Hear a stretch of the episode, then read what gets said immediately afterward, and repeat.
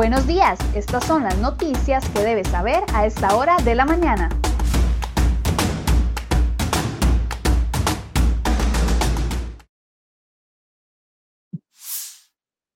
7 con 22 minutos de la mañana. Muy buenos días. Gracias por acompañarnos la mañana de este jueves acá en Cero Hoy Noticias. Vamos de inmediato con informaciones que les hemos preparado en nuestra portada el día de hoy.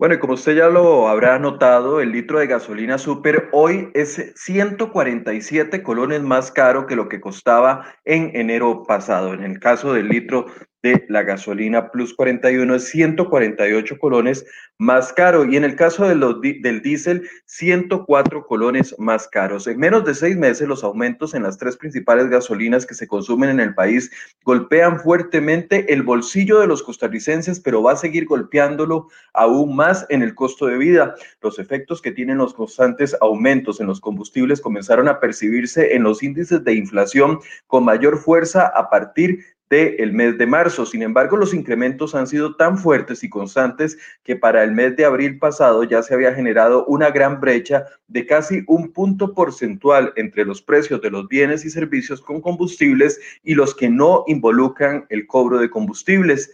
Dicho en otras palabras, el índice de precios al consumidor, si a este índice le quitamos todos los bienes y servicios que requieren los combustibles, la inflación interanual en abril hubiese sido de apenas un 0.2%, pero si le incluimos los combustibles, esa cifra se eleva a 1.2%. En la portada de seriohoy.com le traemos hoy un reporte completo de la afectación que tendrá sobre el costo de vida los constantes aumentos y además aprovecho para invitarlos porque ¿Qué podemos esperar del precio de las gasolinas en los próximos seis meses si ha aumentado tanto? Lo contestamos en enfoques a partir de las 8 de la mañana.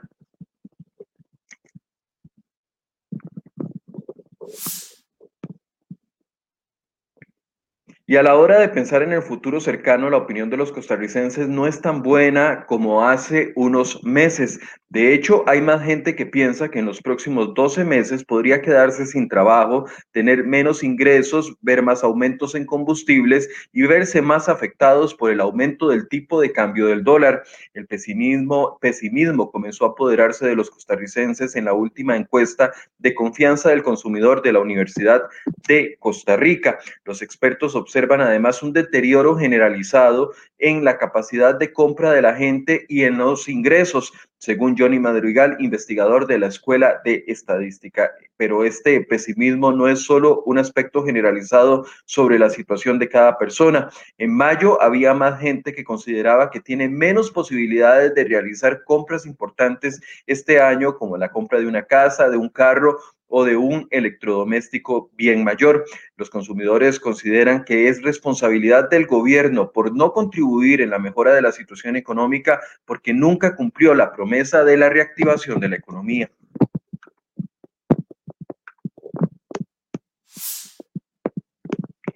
32 diputados de la oposición aprobaron el informe afirmativo de mayoría de la comisión investigadora en el Congreso del caso de la Unidad Presidencial de Análisis de Datos, UPAT.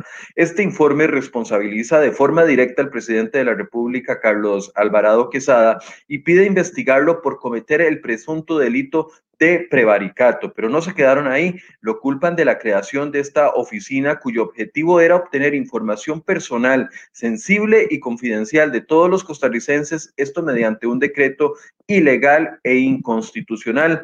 La comisión investigadora concluyó que sin lugar a dudas hubo acceso manipulación de datos sensibles de los costarricenses por parte de los involucrados en este caso.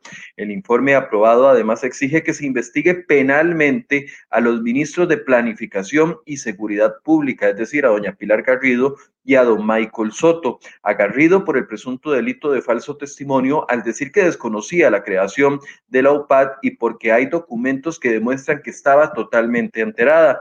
Y en el caso del ministro Soto por entregar información privada de los costarricenses al asesor del presidente Santiago Álvarez.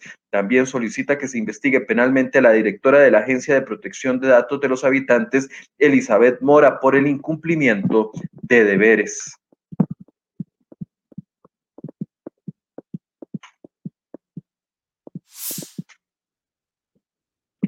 17 magistrados de la Corte Plena reiteraron que el proyecto de ley de empleo público afecta el orden y el funcionamiento del Poder Judicial, por lo que deberá contar con 38 votos de los diputados. El informe de la Corte detalla que pese a las modificaciones al texto que se maneja actualmente en la Asamblea Legislativa, se transgrede la división de poderes de la República. Esto porque la ley presentada por la ministra de Planificación, Pilar Garrido, define que el Mideplan va a ser el que tenga los planes los parámetros salariales de los funcionarios públicos, incluyendo al Poder Ejecutivo, el Legislativo, el Judicial y el Tribunal Supremo de Elecciones. En este entendido, para los magistrados hay una clara violación de la independencia judicial, por cuanto actualmente los manuales para definir los índices salariales corren por cuenta plena de la Corte y ellos quieren mantener esa posibilidad. A pesar de la posición de la Corte Plena, serán los diputados quienes, tengan la última palabra para votar o no el texto. En la votación de este miércoles, cuatro magistrados de la Sala Constitucional se abstuvieron, pues en determinado caso que de que el proyecto avance como ley, podría llegar a ese panel para una acción de inconstitucionalidad.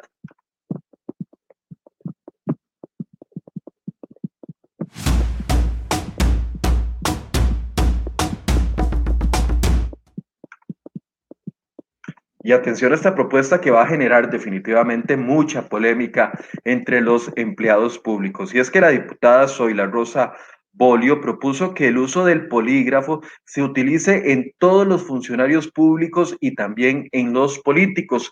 El polígrafo es un instrumento utilizado en investigaciones judiciales para registrar las respuestas corporales de una persona cuando se le interroga para determinar si está mintiendo o no.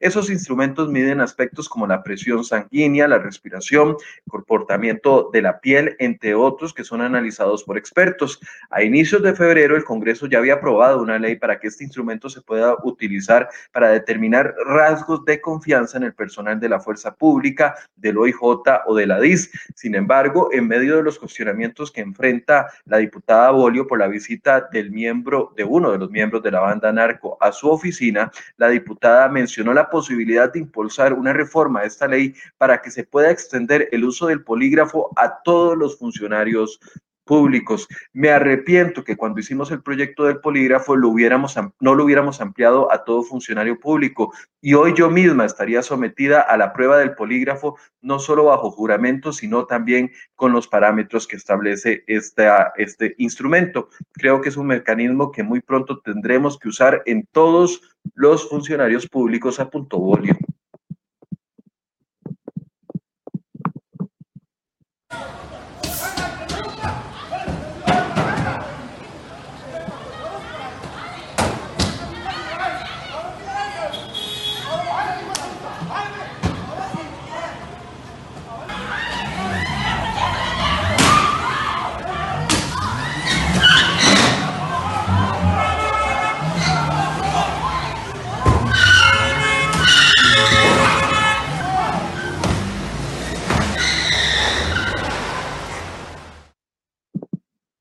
Bueno, como decimos popularmente, no les fue ni siquiera regular a estos dos personas. Y es que vecinos y policías lograron detener a dos sospechosos de hurto la tarde de este miércoles en Grecia, informó la fuerza pública. Los dos sujetos intentaron robar eh, dentro de un comercio y los vecinos y también eh, las personas que trabajaban en un supermercado de, la emprendieron contra ellos.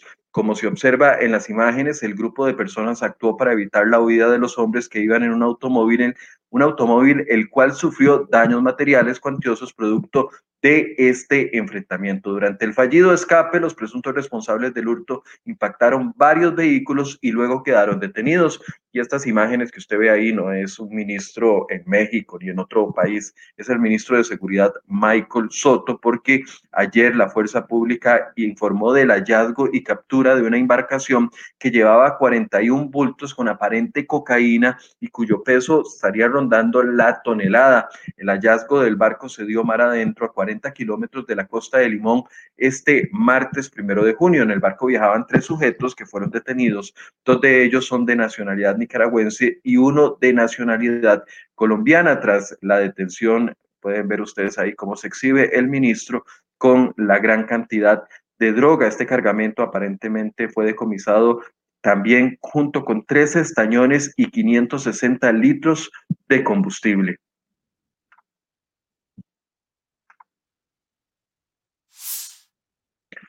Y hoy en nuestra portada les traemos dos temas importantes que les invitamos a leer relacionados con servicios públicos. El primero es que luego de pisar un, en falso con el impulso de las mezclas de etanol en las gasolinas, la cúpula de Recope ahora aboga por meter el acelerador a un plan del gas licuado de petróleo. Alejandro Muñoz, presidente ejecutivo de esa institución, confirmó que el plan de transformación de la entidad van a redoblar también la apuesta por el gas GLP. La refinadora presentará un proyecto de ley que abarate el costo de este producto que se utiliza además de la cocina en tareas industriales y en transporte. Los detalles los puede encontrar en nuestra portada y esto es otra información que ha preparado nuestro compañero Josué Alvarado y es que la Dirección de Protección Radiológica y Salud Ambiental del Ministerio de Salud recomendó emitir una orden sanitaria contra el AIA. Si escuchó bien, orden sanitaria contra la IA por los altos niveles de arsénico que hay en el agua que le venden a los vecinos de Bagaces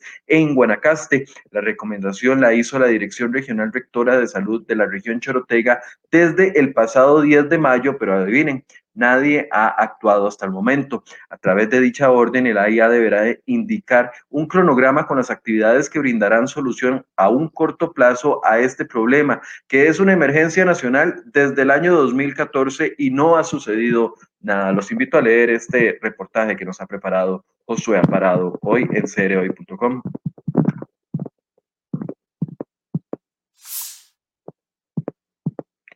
Y este miércoles el país registró 24 nuevas muertes por COVID-19 para un total de 4.098 fallecimientos en lo que va de la pandemia. El Ministerio de Salud reportó 2.319 casos nuevos, 564 de ellos por nexo. Para ayer había bajado un poco la ocupación en los hospitales. De hecho, había 1.358 personas hospitalizadas, pero en cuidados intensivos 524, lo cual representa también un aumento en esas unidades especializadas. Para este miércoles había 73.792 casos activos en el país. Además, en un tema relacionado, la Comisión Nacional de Vacunas autorizó finalmente, después de muchas presiones y muchas solicitudes, que se vacune a 600 médicos internos universitarios para que se incorporen en la ayuda de la atención dentro de los hospitales. El regreso a los centros médicos se daría después de la vacunación a mediados del mes de junio.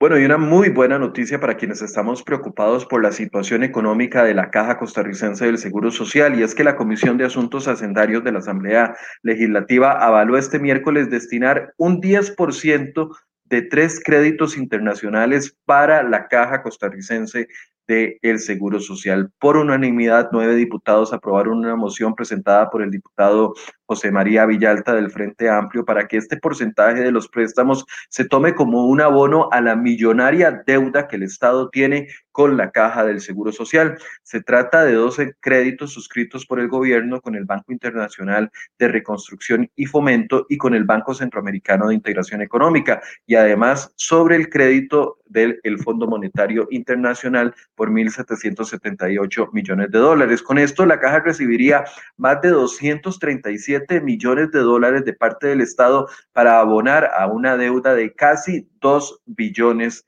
de colones. Villalta presentó la moción porque, porque la aplicación del 10% de los recursos para la caja solo estaba contemplada en uno de los créditos. Entonces se amplió para que se aplique en los tres créditos.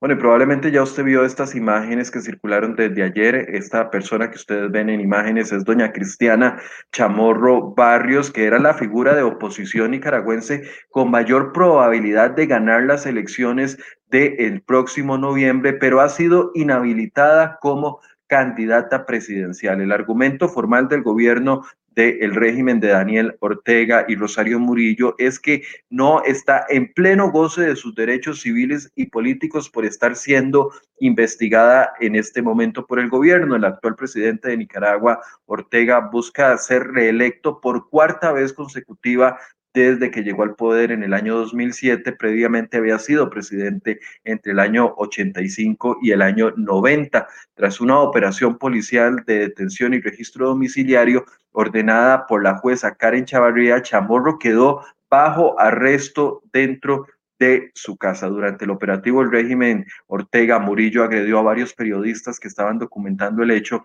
en las afueras de la casa de Chamorro. Ahora hay que esperar a ver qué va a suceder con Chamorro y cómo van a reaccionar la comunidad internacional que ha censurado por completo el actuar no solo del Poder Ejecutivo de Nicaragua, sino también del Poder Judicial.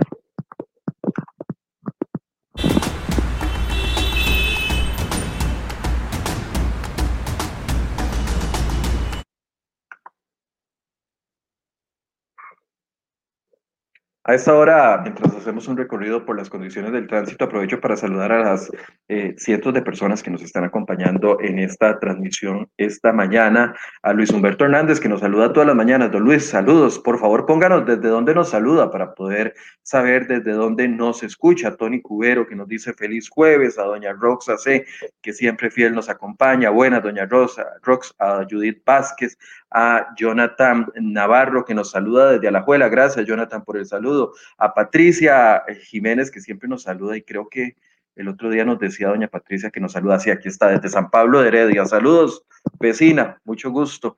Eh, a Bo Curtis, que dice que ocupamos en funciones de poder, no sé a qué se refería a Bob, pero saludos también a él, a Ligia Monge, que dice, imagínese lo que es lo que no se determina en la cantidad de drogas que pasan por acá, preocupada por la noticia del decomiso, Isabela Castro, que también nos saluda con respecto y hace un comentario con respecto al precio de la gasolina, Salín Monge, que dice que es el colmo que a la IA se le tenga que decir lo que tiene que hacer y por lo que le pagamos, a Vicky Terry y a todas las personas, a Ligia eh, Monge, que nos saluda desde Cartago, a Sergio Tencio, eh, a Joseph Arqueda, François Mesa, a Doña Rox, que dice que desde Curriabati, a todas las personas, Yadi, Yadi Granada desde Escazú, y a Roy Cruz Morales, nuestro amigo que también nos saluda desde la Juela. Saludos a todos. Les recuerdo que hoy no pueden circular las placas terminadas en número par, es decir, 2, 4, 6 y 8. Eh, Rosy Miranda desde Cartago, saludos también para ella.